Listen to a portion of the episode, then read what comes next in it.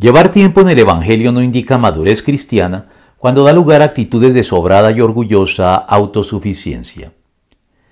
El llamado mito del progreso es la idealista y algo ingenua creencia moderna alimentada por el pensamiento de Hegel en el sentido de que el simple paso del tiempo implica casi de manera automática progreso para la humanidad.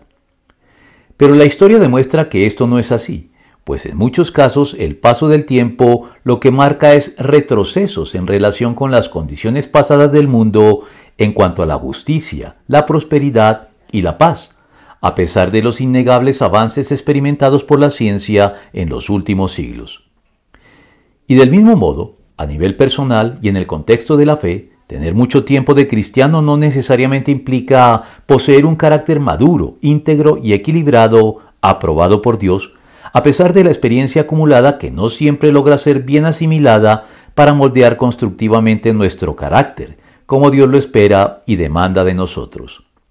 De hecho, tener que alardear delante de otros del tiempo que llevamos como cristianos para certificar de este modo nuestra condición de creyentes desde posiciones de presunta superioridad apoyada tan solo en nuestra antigüedad, no es de ningún modo una señal de madurez, sino todo lo contrario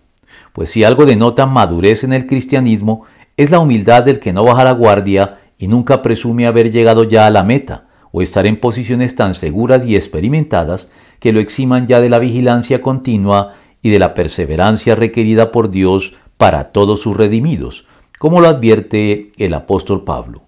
Por lo tanto, si alguien piensa que está firme, tenga cuidado de no caer. Primera de Corintios 10 del 11 al 12.